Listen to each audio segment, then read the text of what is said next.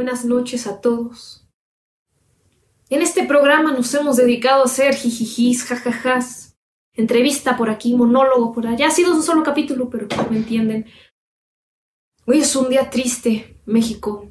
Hemos perdido a uno de los grandes, a alguien que hemos buscado, alguien que ha estado presente en nuestra infancia, en el lunch y en la adultez.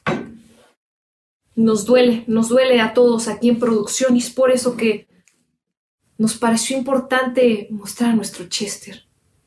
Oh, Chestercito. Tan dinámico era, caray, tan dinámico, desde colmillitos de cheto hasta los, los torciditos. Ya nada va a ser igual. ¿Qué, ¿Qué van a hacer los niños en Kitsania cuando les digan vayan a buscar a Chester? Ya no va a ser. ¿Qué van a buscar un cheto? No, no es lo mismo. Es por eso que en producción nos pareció tan importante dedicarle el programa a Chestercito. Así que estaba para ti, mi Chester. Te vamos a extrañar.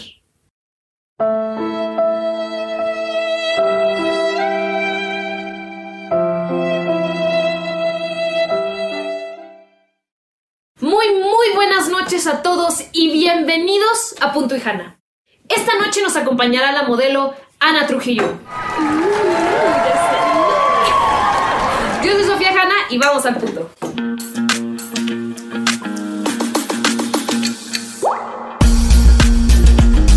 Transmitiendo en vivo y en directo desde el Valle de México.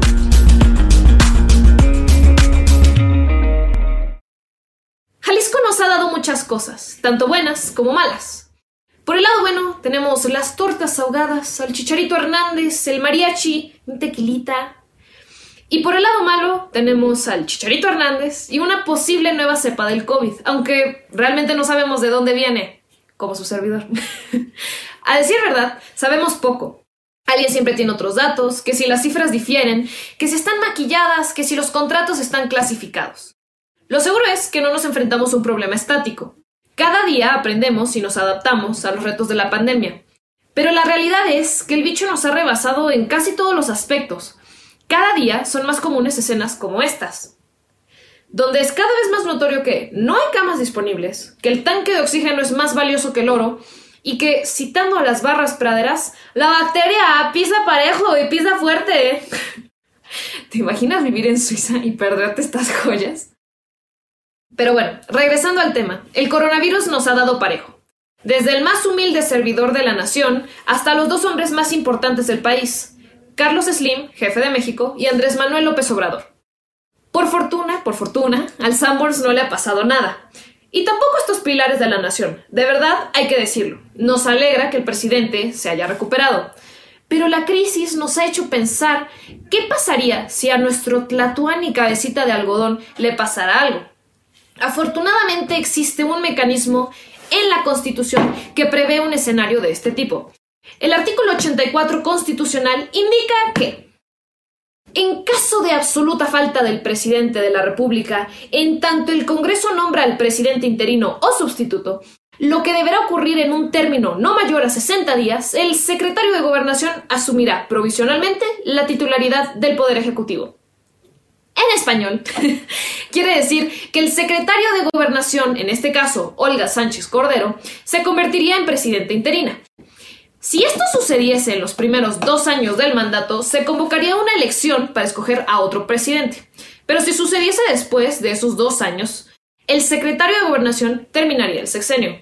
Eso es lo que dice nuestra Carta Magna, la cual nada más huele a malas decisiones.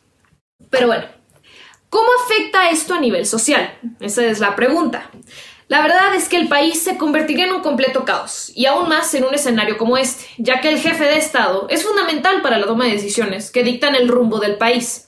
Y sin esta guía, la nación se sumiría en la incertidumbre política, pues al estar vacía la silla grande, muchos van a intentar llenar el vacío de poder, provocando un conflicto que podría traer consecuencias verdaderamente serias para nuestro México. En términos simples y bonitos, una banda de sopilotes peleándose por el último tamal. Pero bueno, para acabar el día de hoy, en una nota más locochona, Les tenemos un regalo a todos esos enamorados que han sobrevivido el romance pandémico. ¿Cansado de que tu acosador en turno te mande regalos que no pediste? ¿No sabes qué hacer con el oso gigante que no cabe en tu sala? ¿Quieres borrar el recuerdo de ese amargo amor mientras salvas al mundo? ¡No busques más! Punto Final tiene la solución para ti. Con su novedoso sistema de recolección y reciclaje con tecnología alemana, no quedará ni rastro de esa triste mancha en su corazón. Llama al número en pantalla y el equipo de Punto Final llegará a la puerta de tu casa. Y si llamas en los próximos 10 minutos te llevarás de regalo la compilación de éxitos de Wendy Zulka, Del fin hasta el fin y La Tigresa del Oriente. Punto no se hace responsable de efectos secundarios, lesiones, incluso la muerte. No incluye baterías, come frutas y verduras. Esta noche en Punto y Ana Luisa Trujillo, modelo mexicana y estudiante de la carrera médico cirujano. Es conocida por usar el modelaje como una plataforma para romper los estereotipos del mundo de la belleza. Ha estado en la portada del periódico The Times of India y ha trabajado con grandes marcas como MAC Cosmetics y Beauty Creations. En sus redes sociales, se dedica a compartir mensajes de inclusión y amor propio, realizando contenido del lenguaje de señas, albinismo y emprendimiento, para crear un ambiente alentador e inclusivo en todas sus plataformas. Muy, muy buenas noches a todos. Muchísimas gracias por estar aquí esta noche con nosotros. Nuestra invitada de hoy es Ana Trujillo. Ana, muchísimas gracias por estar aquí con nosotros el día de hoy. Estamos muy felices de tenerte en el programa. Muchísimas gracias, Sofía. Yo la neta encantada de estar aquí. Qué emoción. pues Ana, tenía, tenemos muchas preguntas para ti, pero creo que mucha gente le encantaría poder saber de parte de ti que nos pudieras explicar, antes de entrarle bien al tema, ¿qué es el albinismo? Ok, bueno, así ya, porque sí, obvio, es una de las preguntas como más llamativas de todo mi ser, ¿no? Este, el albinismo es una condición eh, como podrán ver, que este, es una condición genética, es un conjunto de trastornos genéticos que hacen que no produzcas melanina. La melanina es lo que le da el color a la piel, a los ojos, al cabello, etcétera. Y pues el tipo de albinismo que yo tengo es que no produzco nada y por eso tengo el cabello blanco, la piel pues parezco como camarón cocido si me llego a quemar. Eh, etcétera, etcétera. Y pues esta condición normalmente muchas personas piensan como de, wow, vives una vida completamente diferente y pues no, es nada más tener más cuidado con el sol y pues normalmente es súper, súper común que teniendo albinismo tengas muchos problemas visuales. Entonces es em, utilizar lentes o hay algunos problemas que no se arreglan con lentes, pero en general es solamente como un pasito extra a, la a la normalidad, ¿no? Eh, esa es como mi respuesta de cajón siempre, porque todo el mundo es como, wow, ¿y qué se siente vivir con albinismo? Y yo, pues nada, nada más mi cabello está chido, ¿no? No, sí, además me encanta. Y por ejemplo, si te llegas a pintar el pelo normal, o sea, te pintas el pelo y no, o lo daña mucho. Mm, este, no, mira, yo la neta es que soy fan de pintarme el cabello, solamente que mi familia no me dejan. Este, pero no, no pasa nada, completamente normal y te lo pones y hasta se tarda más en quitar. Me acuerdo perfecto. Cuando era chiquita, yo teníamos como de esos, como, no sé si tú lo hiciste, Sofía, de los tintes en aerosol que te lo ponías ah. y que te duraba dos días o cosas así. Yo muy confiada, como de, ah, sí, se me quiten dos días, no hay problema y lo que quieras. Me lo hice en Semana Santa y mi escuela no te dejaba tener el cabello pintado. ¿Cómo te explico que regresé a la escuela y todavía tenía el cabello rosa y lo tenía como a esta altura, entonces no es como que me lo pudiera cortar, entonces ahí me tienes yendo de chonguito, de trenzas como otras dos semanas porque no se me quitaba. Entonces sí, sí puedo y hasta me dura más. Ay, qué horror lo de la escuela. Oye, y una, ya entrando un poco al tema de, de todo el trabajo que has hecho en modelaje, en tus redes sociales has dedicado mucho del modelaje y de tu mensaje en redes también para poder crear conciencia sobre poder hacer inclusión en este tipo de área. ¿Qué, qué tipo de experiencias hicieron que tú que sintieras esta necesidad de poder compartir ese mensaje? Mm, ok, bueno, ha sido un poquito de la mano con tener albinismo. Yo siento que vivo con esto de que es mejor preguntar a quedártele viendo a una persona o a hacer em, juicios antes de conocerla, ya sea de cómo te ves o cómo hablas o alguna conversación como fuera de contexto.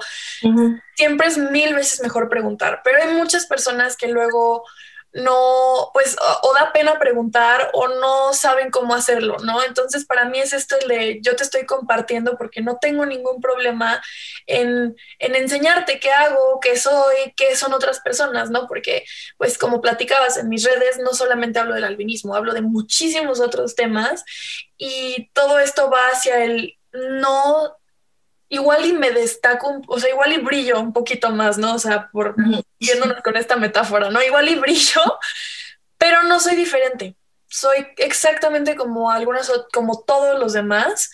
Este, tengo algo que a mí me hace especial, pero todo el mundo tiene eso.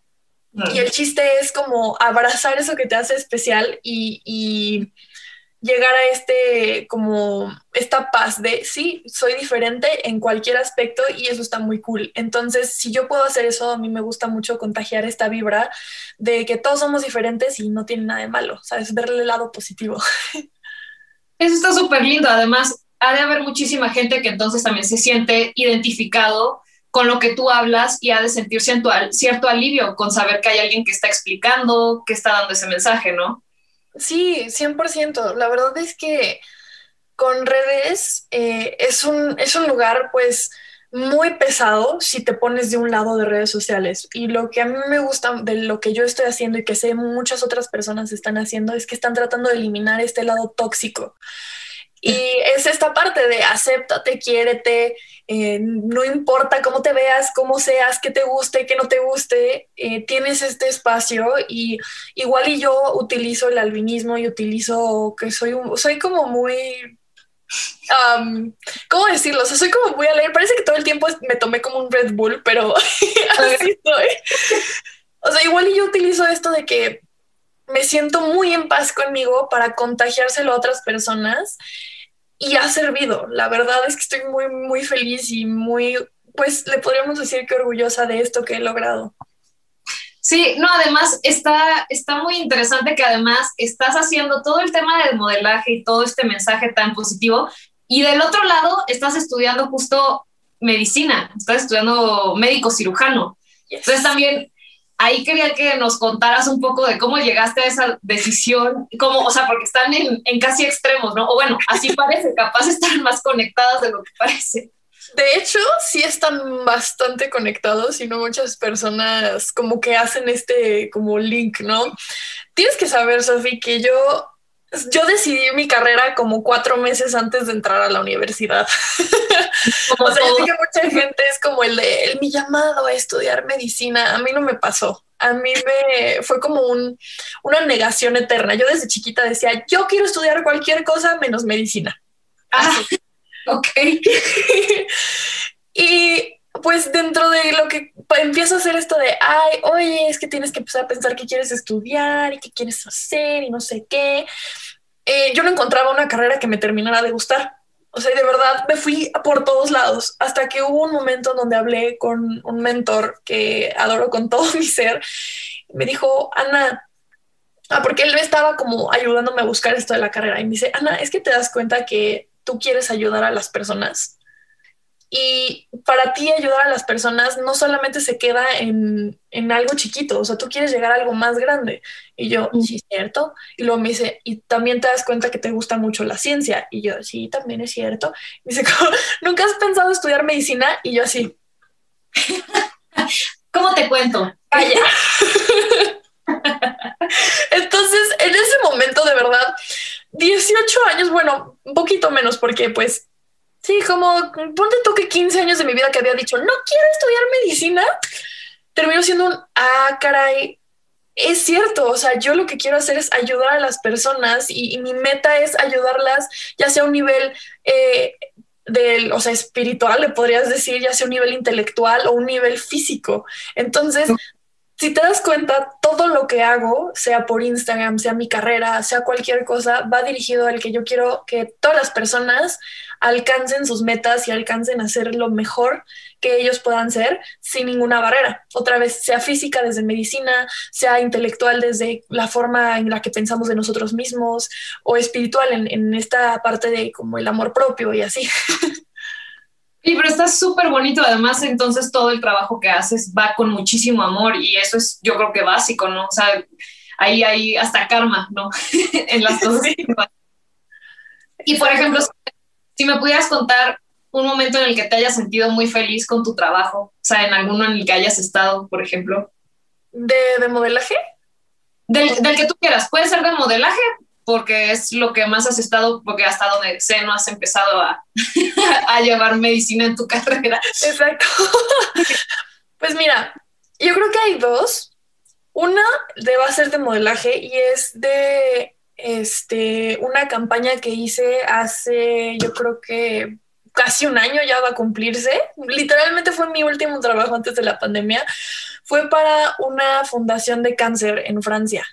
Este, sí, la foto donde salgo yo, este, se subastó para recaudar fondos a esto y la verdad es que dije como, wow, que yo, Ana Luisa, estoy en una foto y alguien está pagando por mi foto para ayudar a una buena causa, o sea, como que el mensaje que involucraba eso y el mensaje de todo el plan, este, esta Gillian es la que tomó las fotos, se inspiró muchísimo en leyendas y cuentos nórdicos de como empoderamiento de la mujer porque era para el cáncer de mama y de verdad no sabes el proyecto tan increíble que salió. Yo fui una de las como yo creo que eran 20 fotos que se subastaron y, mm, o sea, me sentí increíble porque dije, wow, que estoy apoyando, o sea, estoy haciendo algo para, para una causa, ¿no? Y, y, de la parte otra, ya un poquito más eh, yéndonos a lo local, pero para mí es como yo creo que de las más importantes. Estuve un tiempo como embajadora de mi universidad, este, y nosotros lo que hacíamos era eh, platicar con los que querían entrar a prepa o, bueno, en mi caso prepa, y platicarles como nuestra experiencia para que tuvieran ganas de entrar. Y me tocó de una niña que la verdad esto me marcó muchísimo porque es una niña que la habían, no pasó su examen de admisión y luego estaba teniendo complicaciones con dinero, etcétera, etcétera. Y luego me acuerdo que ya no supe de ella porque fue cuando platiqué y en una bienvenida se me acerca una mamá y llorando y me dice, es que de verdad no sabes cómo le cambiaste a mi hija la mentalidad que tenía y cómo la ayudaste a animarse a seguir intentando para entrar a la universidad, bueno, a prepa, a donde ella quería estar. Y, o sea, pero la mamá llorando y así como, señora, no llore, que yo también lloro. y de verdad eso dije como, mm, no puede ser que con solamente hablar con una persona 10 minutos logré algo, un cambio muy importante o bueno, logré un paso, ayudarla a cumplir un paso muy importante en su vida. Sí, claro, además eso mueve muchísimo. Y de hecho, un poco antes de la entrevista nos estabas contando, Ana, de, las fotos que aparecían durante la cortinilla. Y pues justo quería preguntarte de estos proyectos en los que has estado. Has estado en The Times India, has estado en Mac, has estado en Beauty Creations.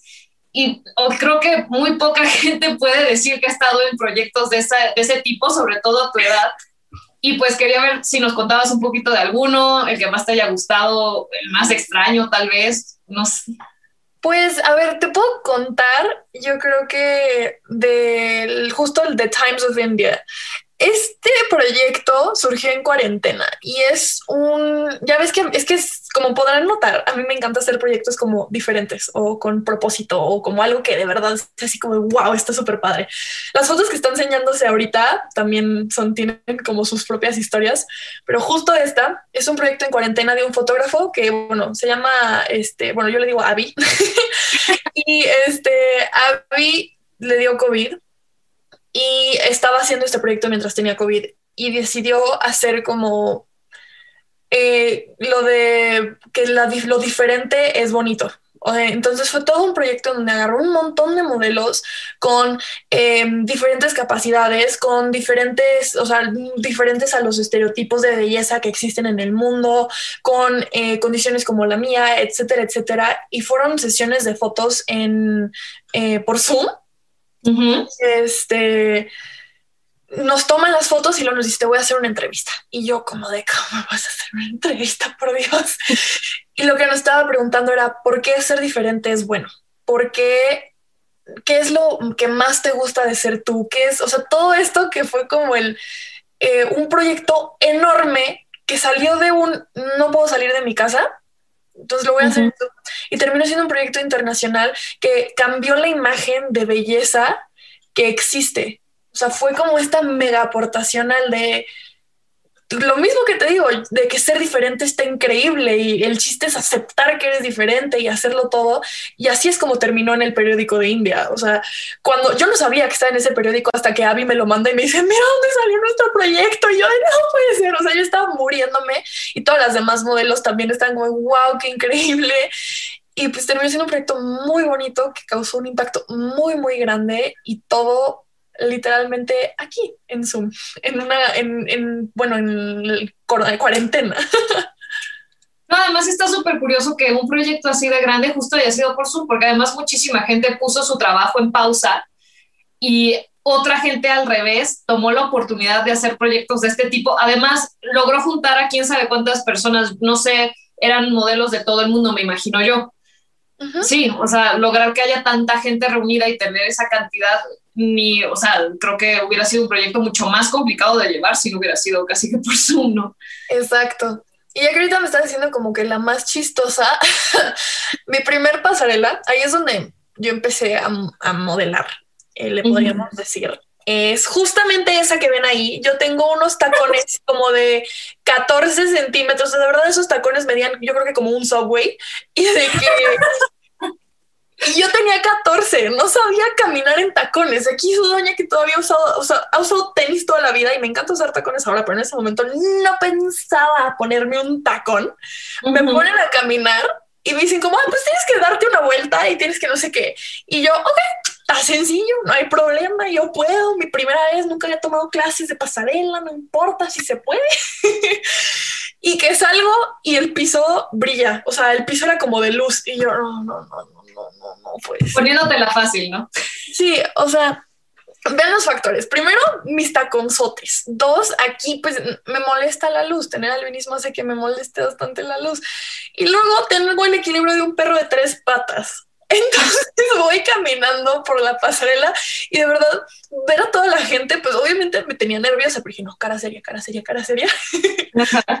y en una de esas me tenía que quitar un abrigo que traía puesto me lo trato de quitar y mi pie, no sé cómo, de verdad, la Buda, el Espíritu Santo en colaboración religiosa interceptaron por mí, porque mi pie no sé qué hizo, que si no hubiera detenido, de verdad, yo, ah, yo habría sido parte del público, o sea, me iba a caer.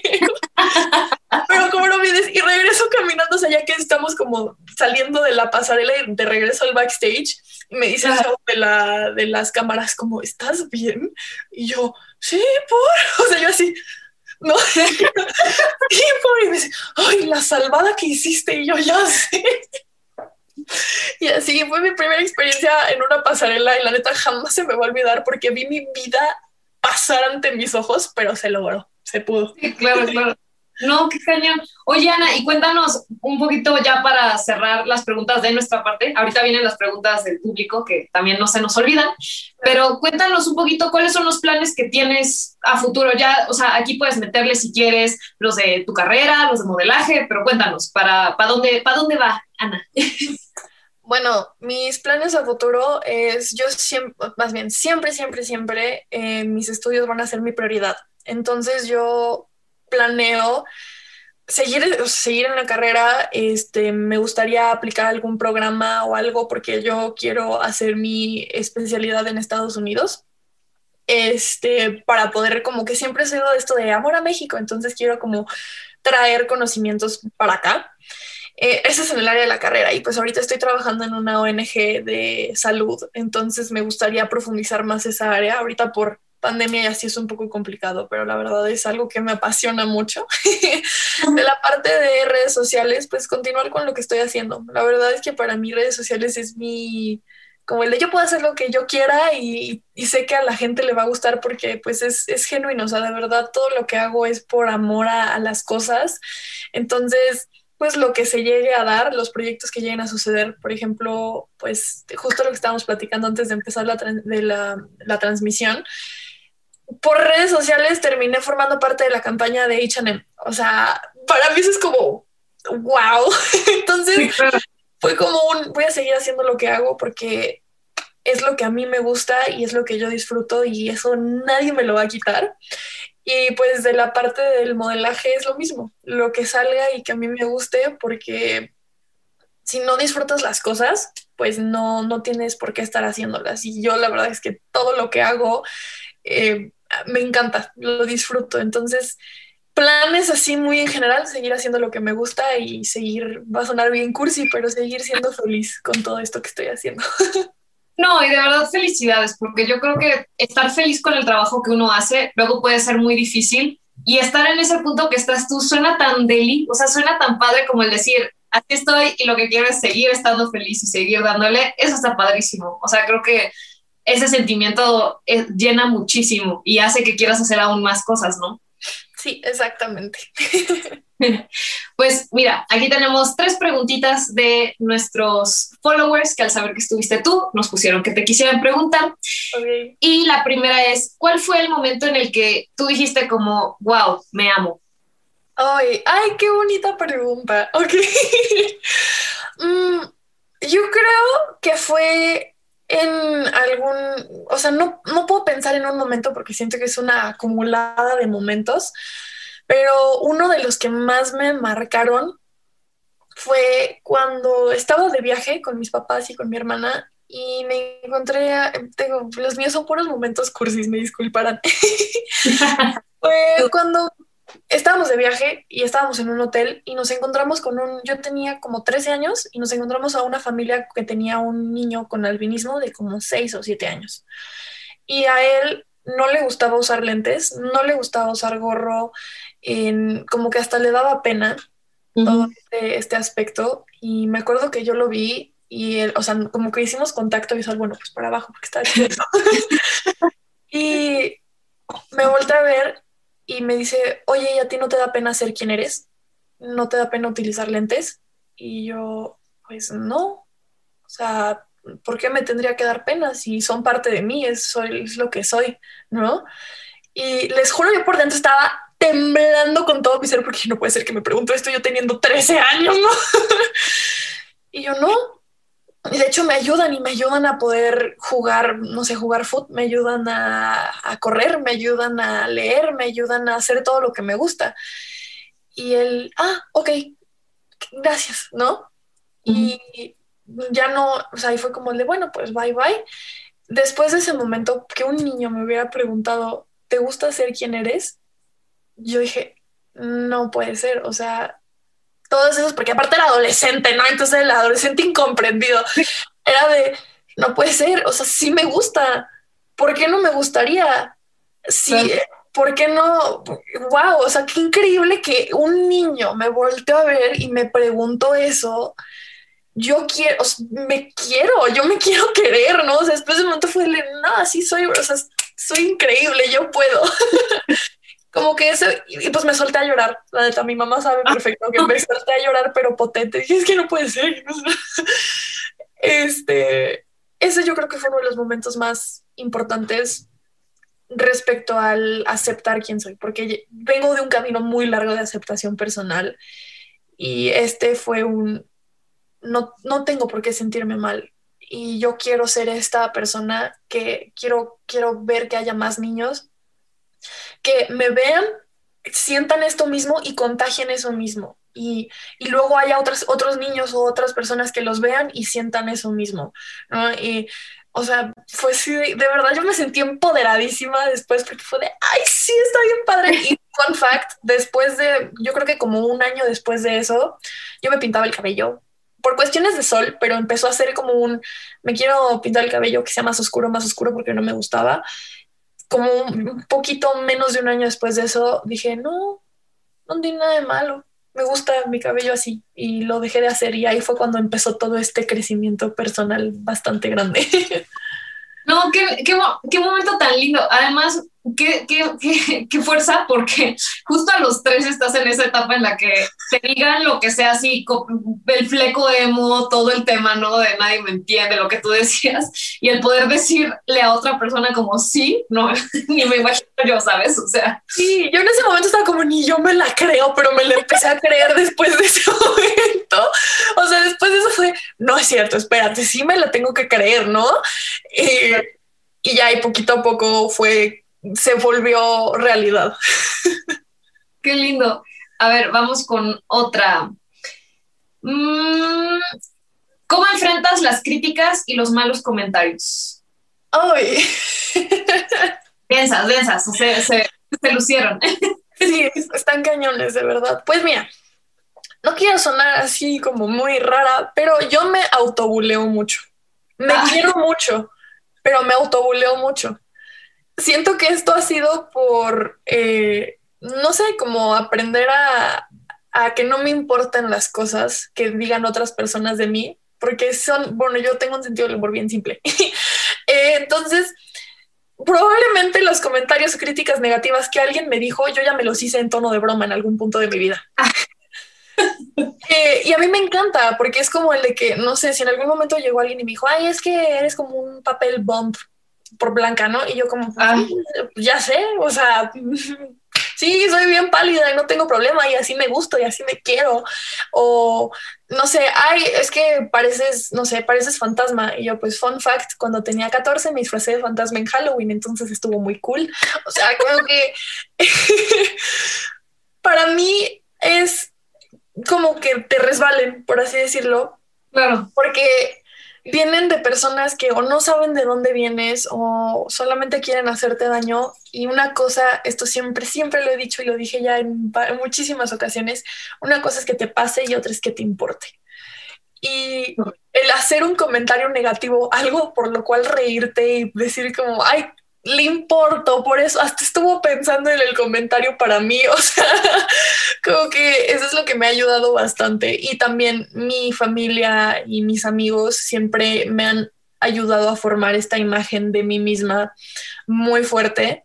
Entonces, como que tengo este backup, ¿no? De este de, de amor de otras personas y de amor que yo me tengo para como que combatir esos comentarios. Y la verdad, no he recibido casi comentarios negativos o críticas, entonces como que me siento muy feliz por ese aspecto.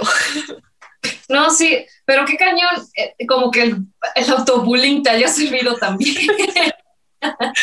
Y todo es con amor, o sea, jamás lo hice en tono de, de, o en una parte negativa hacia mí, o sea, realmente fue un, ay, pues sí, o sea, no sé, yo soy mucho de, hacerlo, no da paso. Pues hasta parte de este humor simple, ¿no? Yo creo que hasta si uno se puede reír de uno, pues ya cuando llega alguien más y te lo dice, casi, casi que dices, esa no la tenía anotada, pero gracias para Te juro, sí soy así, o sea, ha habido comentarios, hasta se los enseño a mi papá y mi papá y yo yendo, riéndonos mucho. Son comentarios de, mira lo que me escribió ahora, y yo, ay, esa no me la sabía. Y de verdad las termino usando después. Pues esas eran las preguntas que teníamos de nuestros followers que nos están viendo en este momento. Y vamos a cerrar dándote las gracias por habernos, por habernos aceptado la invitación al programa. Significa muchísimo para nosotros que te hayas tomado el tiempo y que nos cuentes un poquito de tu historia. Ahí en nuestras redes sociales, ya saben, está el Instagram de Ana para que puedan ver todas sus locuras y todos sus hauls de, moda en Instagram. Y de verdad, muchísimas gracias.